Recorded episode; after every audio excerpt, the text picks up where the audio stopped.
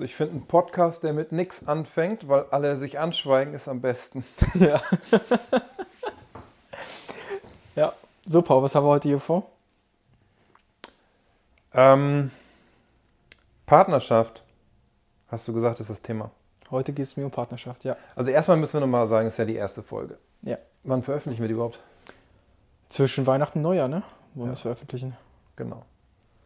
Und dann ähm, wird es immer jeden Freitag die digitale Woche geben. Genau. Einmal ein kleiner Rückblick quasi, was uns in der Woche passiert ist, was ist uns an Projekten so entgegengekommen und was sind unsere Erfahrungen aus der unter anderem Digitalisierungsberatung eventuell. Ja, auf jeden Fall. Da gibt es Spannendes zu erzählen. Da könnte ich jetzt schon anfangen, aber will ich gar nicht. Ja. Weil wir haben gesagt, wir sprechen heute über das Thema Partnerschaft und zwar, wie wir uns überhaupt kennengelernt haben. Ja, genau. Wie haben wir uns eigentlich kennengelernt? Also ich kann mich daran nur sehr dunkel erinnern, Paul. Ich weiß noch, dass, oder kurz so zum Hintergrund, ich habe mich seit 2018 sehr viel mit dem internen Kontrollsystem beschäftigt bei Apotheken. Ja. Und ich war irgendwann mit unserer Umsetzung im Unternehmen nicht ganz zufrieden, wie wir das Thema angehen. Fachlich waren wir top. Ja. Also das war wirklich, äh, stehe ich auch noch bis heute dahinter, dass wir fachlich da sehr gut aufgestellt waren. Aber mir hat so das Werkzeug gefehlt. Und dann äh, habe ich so Verfahrensdoku mal in diese Richtung geschaut, habe gegoogelt und äh, das war noch die Zeit, da gab es nur so ein, zwei Anbieter. Und dann bin ich auf die Software Optitax gestoßen. Ja. Und ich muss ehrlich sagen, zu Beginn war ich so ein bisschen, hä? Wer ist denn das jetzt auf einmal? Weil man kannte euch nicht, also noch nicht so in dem Bereich. Und ähm, dann habe ich den Kontakt gesucht. Hab, äh, wir hatten beide einen Call, Ja. so wie es halt auch äh, gang und gäbe ist, dass man dann ja mit dir auch zu tun hat. Und ähm, habe die Software gesehen und dann kam relativ schnell für mich die Entscheidung, ja, das brauche ich. War da nicht noch Philipp irgendwie mit im Spiel? Philipp, nein, ähm, soweit ich weiß nicht, sondern bei Philipp war das so, ich habe ähm, durch Philipp erfahren, dass er eine Schnittstelle zu Optitax hat. Ah, okay. Aber ich hatte schon euch davor gesehen, Ja. nur ich bin nicht sofort ins Doing gekommen, sondern ich habe noch ein bisschen beobachtet. Und dann im, im Gesprächen mit Philipp, also Philipp ist der Geschäftsführer von Kanzleiland, ähm, da sind wir auch nochmal auf Optitax gestoßen. Aber nichts mit, also nicht, dass Philipp jetzt meinte, ja, guck dir das mal an und so, sondern er meinte halt nur, nee, wir haben da eine Schnittstelle gebaut. Und dann war das ein Grund mehr für mich, nochmal zu schauen, okay, äh, vielleicht schaue ich mir mal die Software an. Okay. Was war das für dich für so ein Gefühl mit mir in dem Online-Meeting? Hör auf zu lachen. Nein, weil ich glaube, ich glaub, das werden viele sagen, die mit dir zum ersten Mal zu tun haben. du musst nur, weil, Ich finde das jetzt gar nicht lustig. weil ich noch gar nicht weiß, worüber du lachen ja willst. genau, aber na, wie gesagt, auch nochmal ganz kurz, wir sind hier sehr ehrlich und wir sind, äh, also hier ist nichts geschönt und gescriptet. Aber äh, du hast es, du warst halt sehr distanziert. Das ist halt diese nordische Ader aus Hamburg einfach. Und ich konnte mit erstmal so gar nichts anfangen. Ähm, das ist, was das Menschliche angeht. Äh, Vielleicht nochmal ganz kurz Ja. dazwischen. Ja. Es gab da noch keine Pandemie. Ja, das stimmt. Das heißt, man hätte sich auch persönlich treffen können. Es gab aber ein Online-Meeting. Es gab ein Online-Meeting, ja. Okay. Aber das war ich ja schon gewohnt, weil ich ja mit sehr vielen Softwarefirmen zu tun habe. Ja. Deswegen war ich ja Wie schon. kann man denn über ein Online-Meeting total herzlich rüberkommen? Doch, das geht. So Wie? ein bisschen Gesichtszüge, Mimik, Ach so, ach Gestik. so. Ja. Und du warst ja, also nicht steif, sondern sehr professionell. Das heißt, wenn Samuel mit dir in einem Online-Meeting ist, ist es anders? Ja, aber sowas. Weil er als Bayer anders Ja. rüberkommt. ja, und er hat immer gleich einen flotten Spruch auf der Zunge. Okay. Ja. Nein, aber es war halt, ähm, wie soll man sagen, es war einfach nur so eine, äh, ich will jetzt nicht sagen kühle, aber ich glaube, es ist den Zuhörern schon klar, was ich meine. Ja, und dann ist irgendwann das Eis geschmolzen. Jetzt haben wir mittlerweile, seit wie vielen Jahren zu tun? Zweieinhalb Jahre locker, Ja, fast drei. fast drei. Und haben jetzt besonders dieses Jahr einiges auf die Beine gestellt. Das stimmt. Und bereust es? Auf keinen Fall. Auf keinen Fall. Ich auch nicht. Das freut mich. Ich fand das total spannend, dass du dich bei mir gemeldet hast, weil du jetzt ein bisschen jünger bist als ich ähm, und halt so tief und intensiv in dem Thema drin hängst. Hm.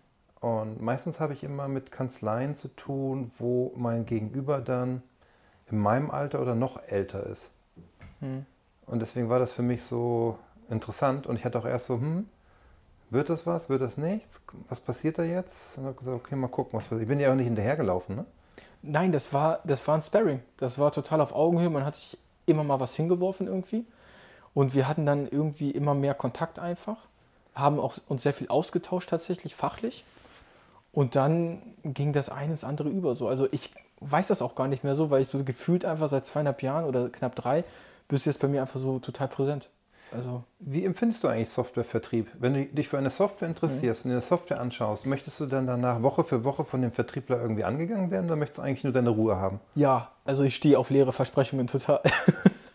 Nein, ähm, das war ja gar nicht, dass du mir etwas verkaufen wolltest, sondern ähm, das war halt einfach, ich kann dir das gar nicht sagen, was das war. Wir haben uns einfach auf Augenhöhe über gewisse Themen unterhalten und das war nicht Vertrieb von deiner Seite aus. Also Ja, aber wie, wie wünschst du dir Vertrieb? So wie ich das jetzt gemacht habe oder ist das eher so der Motto, hey, ich möchte hofiert werden, ich möchte regelmäßig angegangen werden, Ja. hey, Victor hast dich schon entschieden und lass uns da- aber loslegen. Also, also ich bin da vielleicht auch die falsche Referenzgruppe, sage ich mal.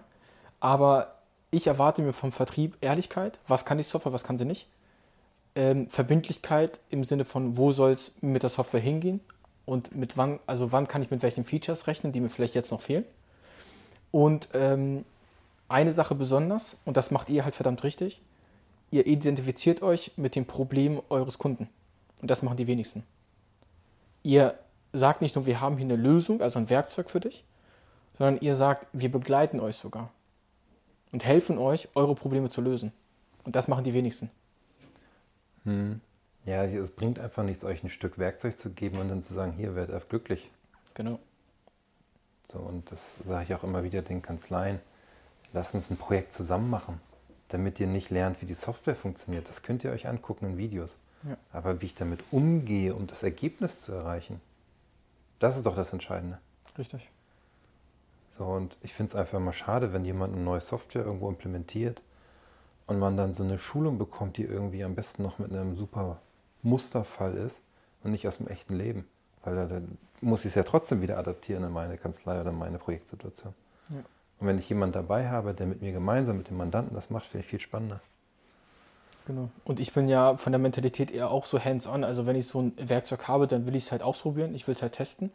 Also ich brauche eigentlich nicht so die Hilfe, weil ich selber halt diese Motivation habe, es dann auch zu tun. Und was ich bei euch auch relativ spannend fand, ich weiß nicht, ob du dich daran noch erinnern kannst, wir, äh, ich hatte mal dann die Anforderung ähm, losgelassen, dass man halt parallel arbeiten kann in einem Projekt. Mhm. Und dann war das so, wir beide hatten halt den Call online und dann meintest du, ja, warte mal, ich hole mal ganz kurz die beiden Entwickler dazu. Hast du die sofort eingebunden und das war alles, wie gesagt, vor Corona. und ähm, da hatten wir mit denen so kurz darüber gesprochen. Ihr habt sofort im, im Austausch gesagt, okay, das können wir so und so bauen, ja, so und so, okay, das können wir noch ändern, blablabla. Dann war, glaube ich, nach zwei Wochen war das Ding fertig. Und das ist ja auch etwas, was ich halt, ähm, wenn mich Leute aktiv nach unserer Partnerschaft fragen, so, Mensch, was ist so deine Erfahrung mit HSP und auch mit Paul? Dann kann ich mir nur eins sagen, ich bin einfach nur von der Geschwindigkeit begeistert. Weil das kriegen die wenigsten hin. Ja, aber das funktioniert ja nur im Team. Das Richtig. bin ich ja nicht alleine. Richtig, genau. Aber du schaffst ja den Rahmen dafür, sage ich mal. Ja.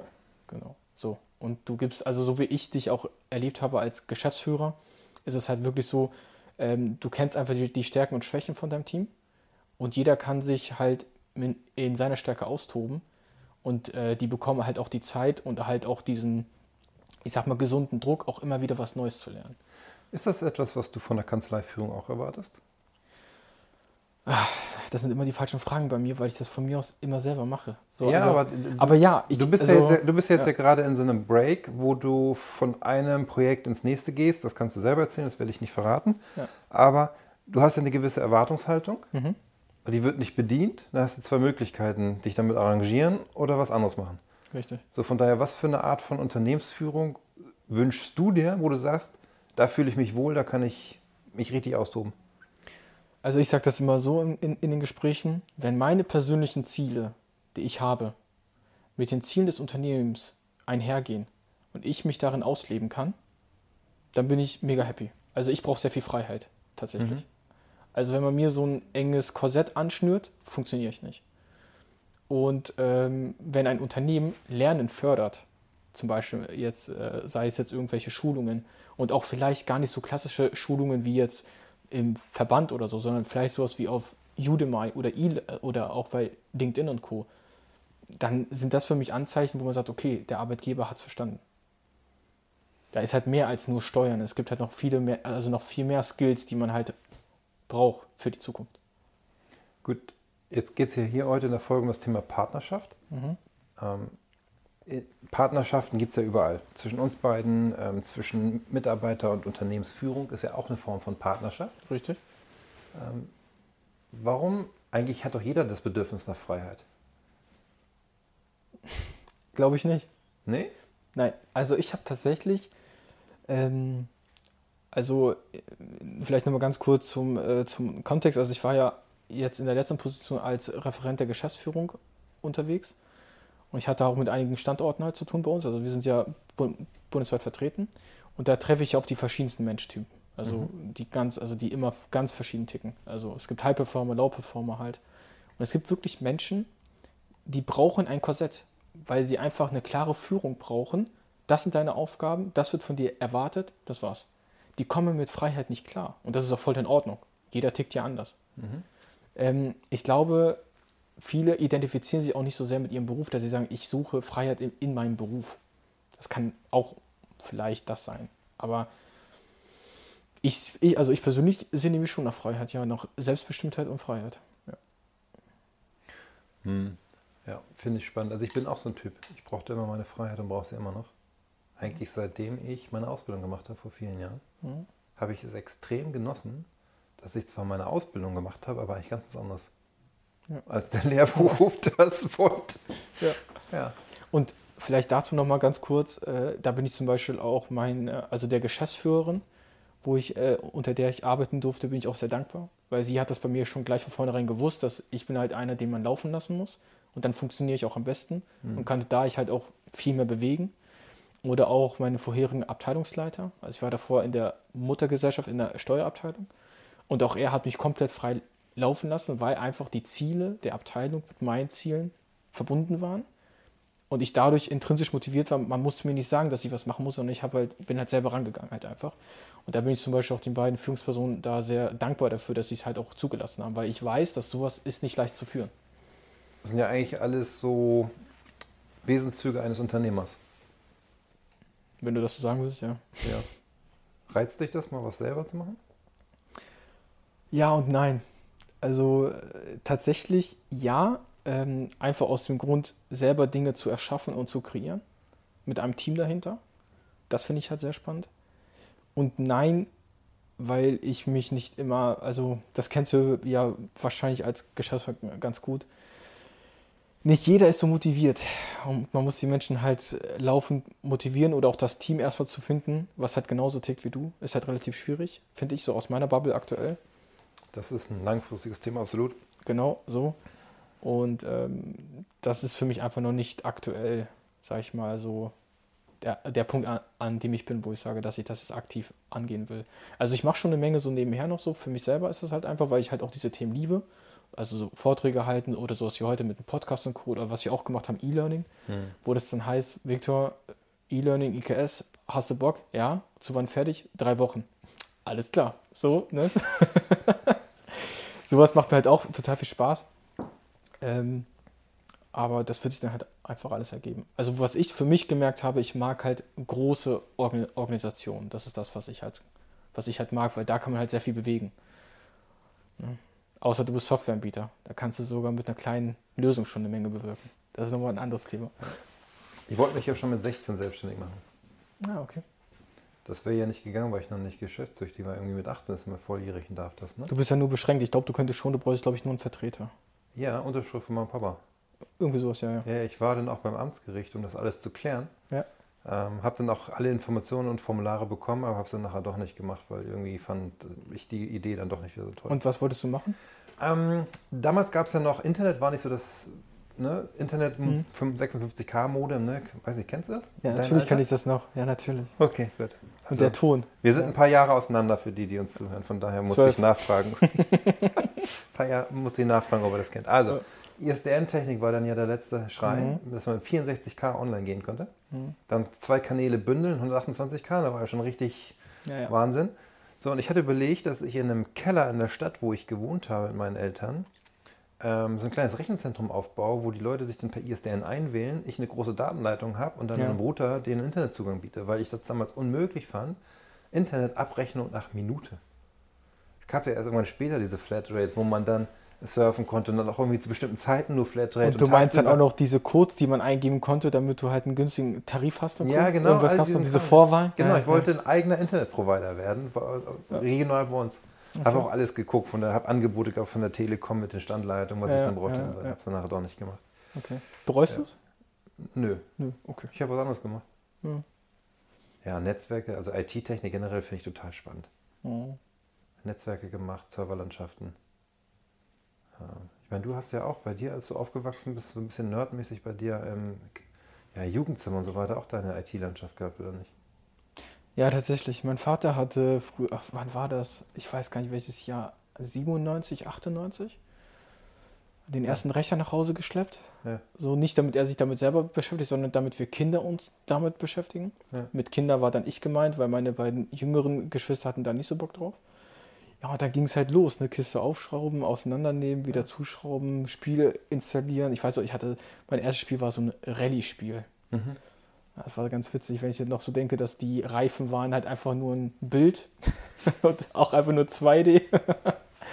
so, Ja. ja. Ähm, ja, und, und dann war ich halt in der Familie immer wieder der, den man halt gefragt hat, wenn es mit der Technik Probleme gab.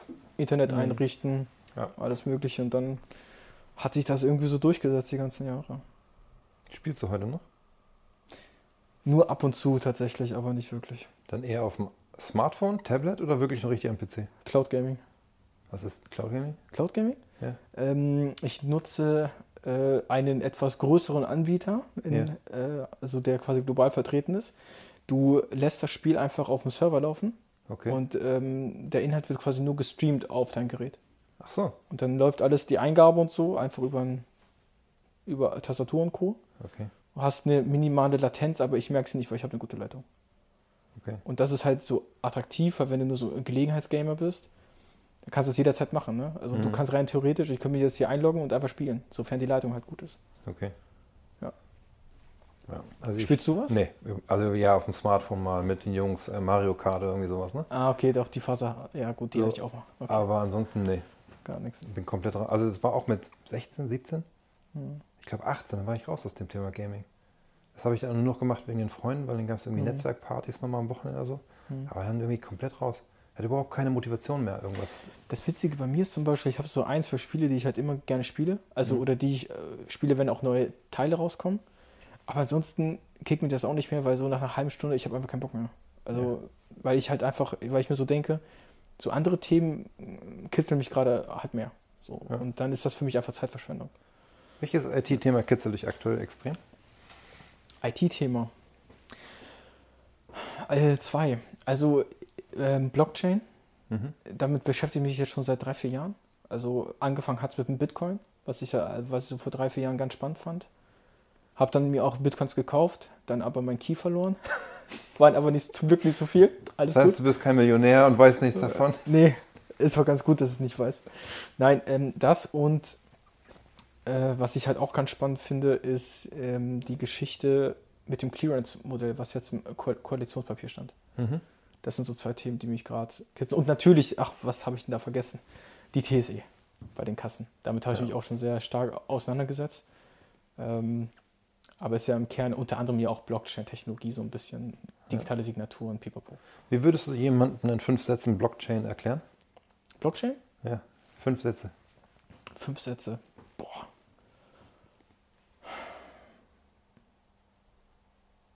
Keine Ahnung. Okay. Sorry. Hast du vielleicht fünf Sätze, um Nee. dir zu erklären? Ich wollte jetzt welche von dir haben. Achso. Ist halt sehr, das ist echt schwierig. Also das könnte ich nicht. Ich habe sowieso eine große Schwäche, mich kurz zu fassen. Ganz schlimm. Ja, das funktioniert. Ja. Tragen wir in einem anderen Podcast mal nach, was Ja, das wäre ja vielleicht was für, einen eigenen, Ja. für eine eigene Serie. Kennst du jemanden, der im Thema Blockchain richtig fit ist? Ah, ich folge so einem Doktor, aber ich habe immer seinen Namen, habe ich nicht mehr. Ja, ansonsten äh, Gregor Danielmeier. Gregor, der ist eigentlich auch sehr fit in Blockchain, soweit ich weiß. Okay. Ja. Müssen wir mal fragen. Kann ja mal zu uns im Podcast kommen. Ja, mit denen können wir eine Menge aufnehmen. Machen wir digitale Betriebsprüfung, Kasse, Ja, wobei da muss ich ja aufpassen, ne? als wir die Sendung zusammen gemacht haben, Gregor, du und ich, da habe ich ja. ja irgendwie nur noch Begrüßung und Ende gemacht. Ach so, ja gut. Man muss halt nicht immer Häuptling sein. Nee, bitte, absolut nicht. Alles gut, alles gut. Ja. Ich habe viel gelernt zum Thema digitale Betriebsprüfung von Gregor. Aber ich sag mal, zurück zum Thema Partnerschaft. Was, also was ist daran so wichtig für mich? Also ich habe, äh, ich habe eine Ausbildung gemacht zum Steuerfachangestellten nach dem Abi. Und meine, mein erster Bereich oder mein erstes Tool, womit ich groß geworden bin, so, ich nenne es mal so Text-Tag jetzt, ja, ne, wie man so schön denkt, das war Dativ Unternehmen Online, also das Belegescan und Co. Dann, wenn du das eine Zeit lang machst, dann merkst du halt, okay, das ist nicht das Ende. So, also da geht noch mehr. Und dann habe ich, bin ich auf Philipp gestoßen. Äh, die hießen früher noch Steuerbüro Online.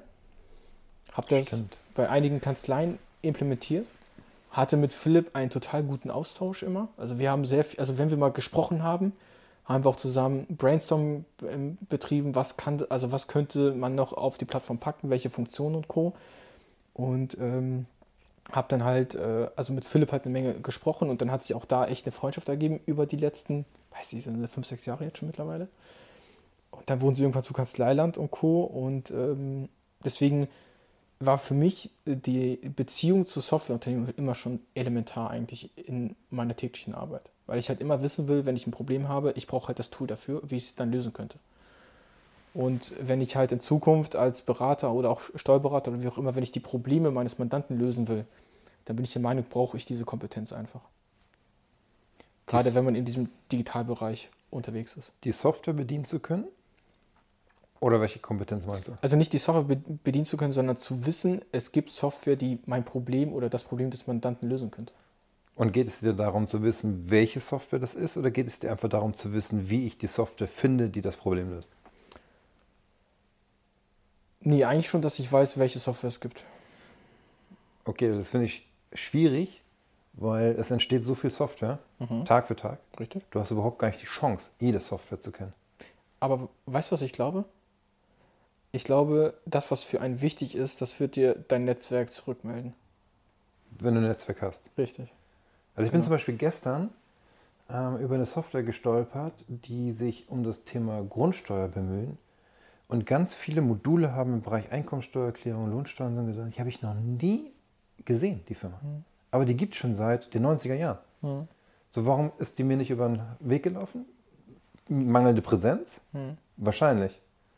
Mangelnde Verbreitung? Vielleicht. Ich weiß jetzt nicht, wer die Software meint. Also, sie schreiben zwar irgendwie 3% aller Einkommensteuererklärungen werden mit deren Software gemacht. Mhm. So im Verhältnis zu allen in Deutschland vielleicht nicht ganz so viel, aber ja, ähm, ja fand ich interessant. Und ich glaube, deswegen gehört es eigentlich auch dazu, dass man wissen muss, wie man Software findet. Also ich glaube, das eine bedingt ja auch das andere. Ne? Also ich denke jetzt nicht, dass sie das ausschließt. Ähm, ich kann nur sagen, dass ich ähm, durch die Erfahrung jetzt so mit Softwareunternehmen, also wie ticken die, was sind auch deren Probleme und Co., ähm, dass ich relativ schnell über Research einfach sehen kann, okay, löst die Software mein Problem? Ist sie zukunftsfähig? Also ist sie stabil quasi? Ist das Team dahinter stabil? Da hat man einfach so einen Sinn dafür jetzt entwickelt mit den Erfahrungen. Das ist ja zum Beispiel auch ein Thema äh, bei euch ne, mit, mit Optitax. Also ich habe dir ja gesagt, warum ich mich für euch entschieden hatte früher. Das war einfach, weil ich gesehen habe, ihr habt ein sehr kompliziertes Thema, seid ihr angegangen. Sehr früh seid ihr das angegangen.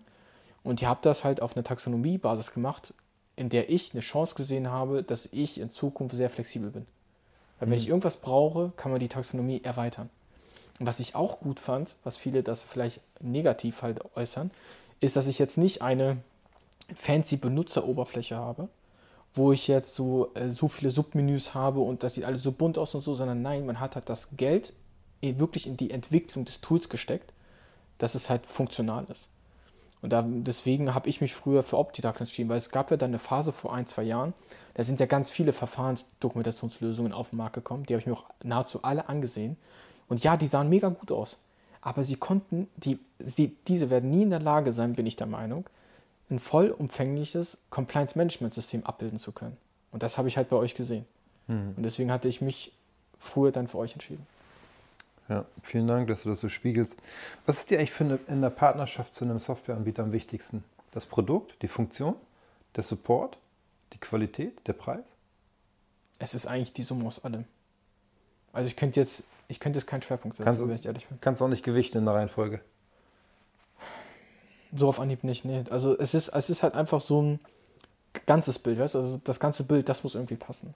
Ich meine, als Beispiel, wenn ich jetzt sage, alles ist super, nur, nur, das, nur der Support ist nicht gut, dann würde ich halt sagen, okay, dann würde ich mich hinsetzen und sagen, ich finde eine Lösung dafür. Dass ich jetzt sage, ich baue das Wissen selber auf und fange irgendwie an, so eine FAQ zu bauen oder wie auch immer. Ja?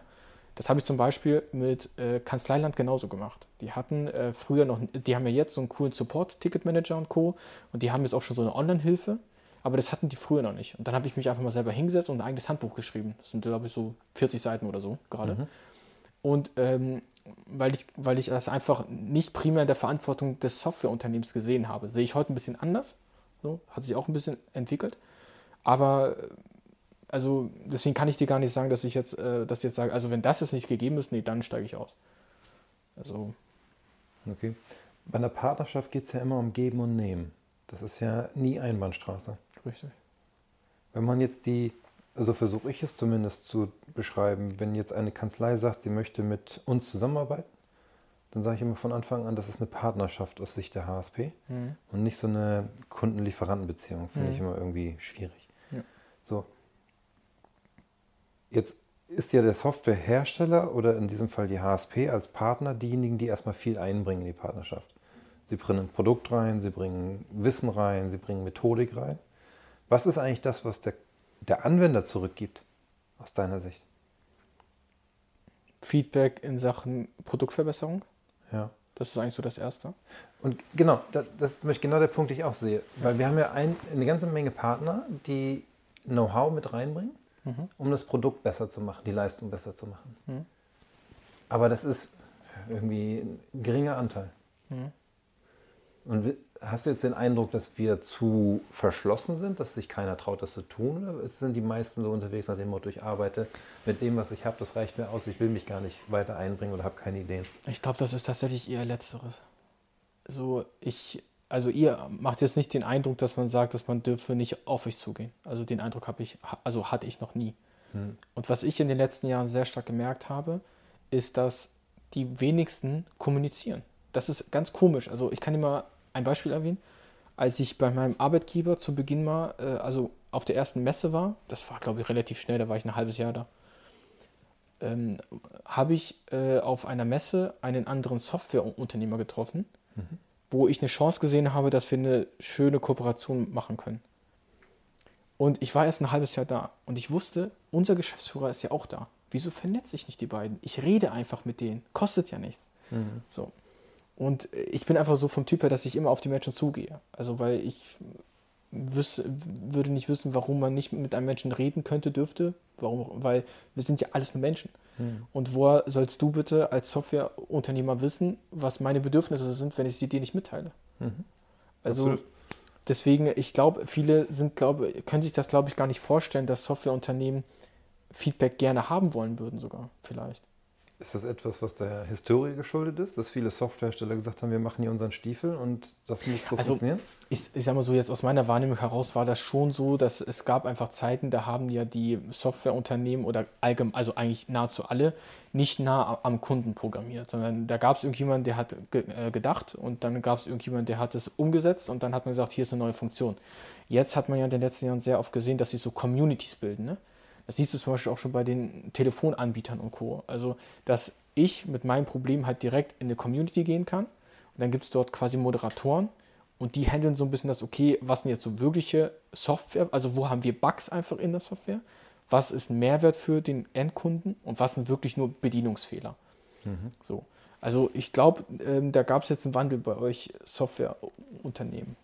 Also meine ich jetzt mal so zu behaupten, weil äh, in den Jahren, in denen ich jetzt in diesem Bereich tätig bin. Naja, es gibt halt eine Funktion aus Softwareunternehmen, die eigentlich auch zum Kunden verlagert wird, nämlich die desjenigen, wie Sie sagen, Produktmanager ist vielleicht der falsche Begriff, Mhm. aber derjenige, der sich mit den Kunden auseinandersetzt und sagt, hey, was müssen wir als nächstes entwickeln, was braucht der Markt? Mhm.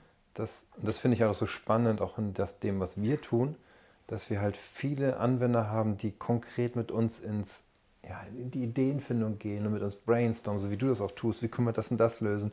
Und habt ihr hier eine Idee? Und so profitiert ja der ganze Schwarm. Richtig. Das ist ja hier nicht, dass jeder Anwender seine eigene Installation hat, nur er hat das dann, sondern Ja. alle profitieren davon. Genau.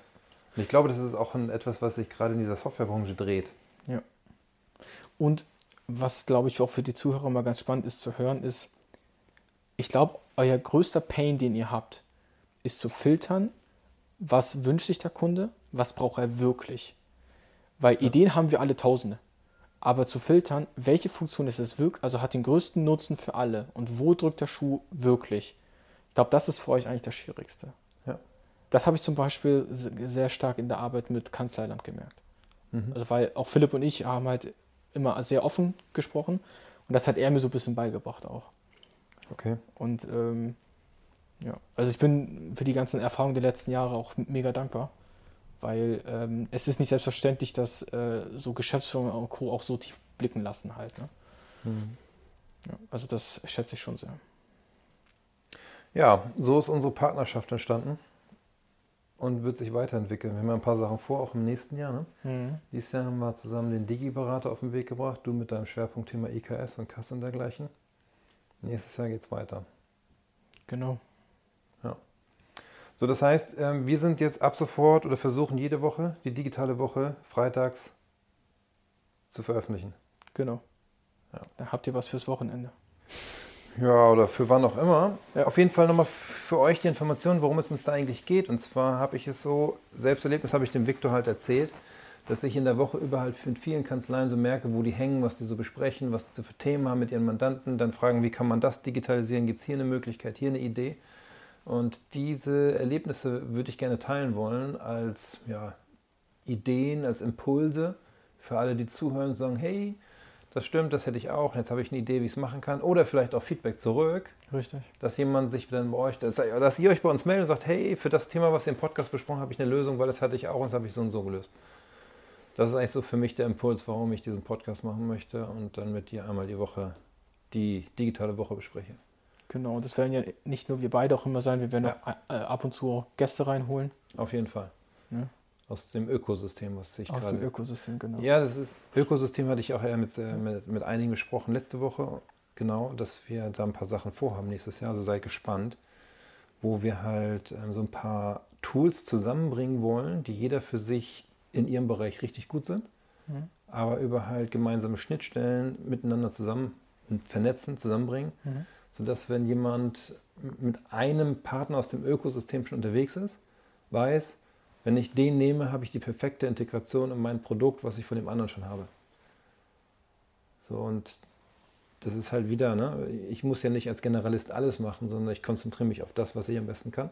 Mhm. Dann gibt es rechts und links Partner, die können das, was sie tun, am besten. Und das geht's, unsere Aufgabe ist es, zusammenzubringen, Ja. damit der Anwender das nutzen kann. Und das heißt, wir haben dann unsere nächste Folge am 7.1. Ja. Und das ist der siebte und Freitag, ne?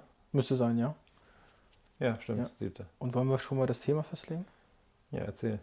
Also, dann lass uns mal über den Fight sprechen. Also der Fachassistent IT und Prozesse. Also nicht der Ausschuss vom IDW. Ja, genau, sondern die Weiterbildung der Bundessteuerberaterkammer. Mhm. Und das ist ja dann so nahezu kurz vor den Prüfungen. Und Im März sind die, ne? ich glaube, im März sind die schriftlichen Prüfungen, genau.